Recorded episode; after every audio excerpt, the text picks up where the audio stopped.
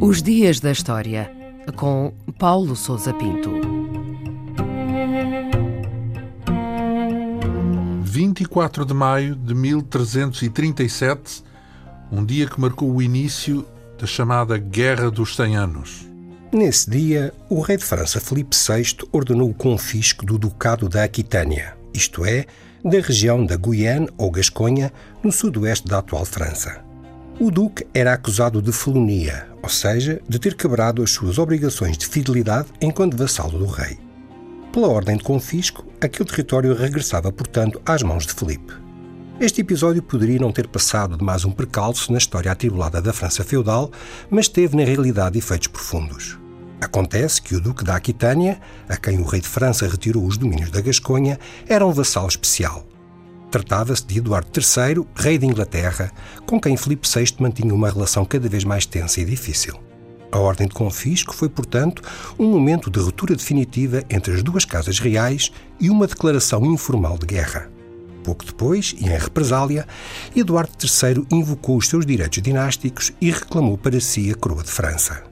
Foi desta forma que teve início o longo conflito que opôs os dois reinos e que ficou conhecido como a Guerra dos Cem Anos.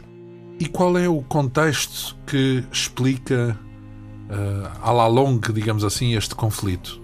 A Guerra dos Cem Anos começou como um conflito tipicamente medieval, envolvendo rivalidades entre casas reinantes, ambições territoriais e relações feudais entre senhores e vassalos.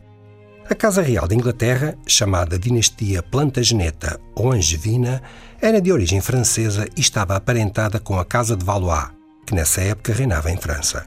Os reis ingleses controlavam parte do atual território francês, como a Bretanha, a Normandia e a Gasconha, mas teoricamente eram vassalos dos reis de França. Estes tentavam naturalmente readquirir o domínio direto sobre esses territórios.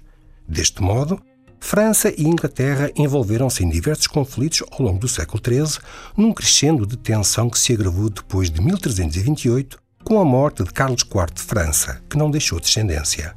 Portanto, aos conflitos territoriais somou-se a invocação dos direitos dinásticos do rei de Inglaterra à coroa francesa, que foi um dos motivos da profundidade e amplitude deste conflito, uma vez que estava em causa o próprio trono da França. E por que razão durou tanto tempo esta guerra dos 100 anos?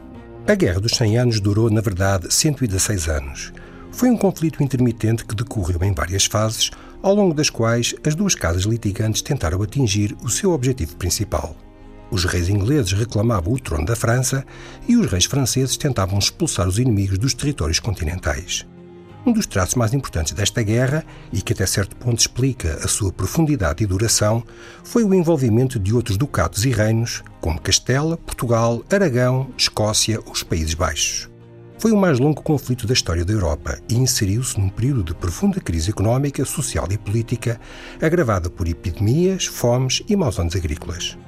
Após uma fase inicial marcada pelas vitórias inglesas, não apenas no campo de batalha, mas também na arena política e diplomática, a França obteve gradualmente vantagem que se consolidou ao longo do século XV. A vitória final foi obtida na Batalha de Castillon em 1453, que assinalou o fim do conflito. Mas os reis de Inglaterra só renunciaram formalmente às suas pretensões ao trono de França em 1475.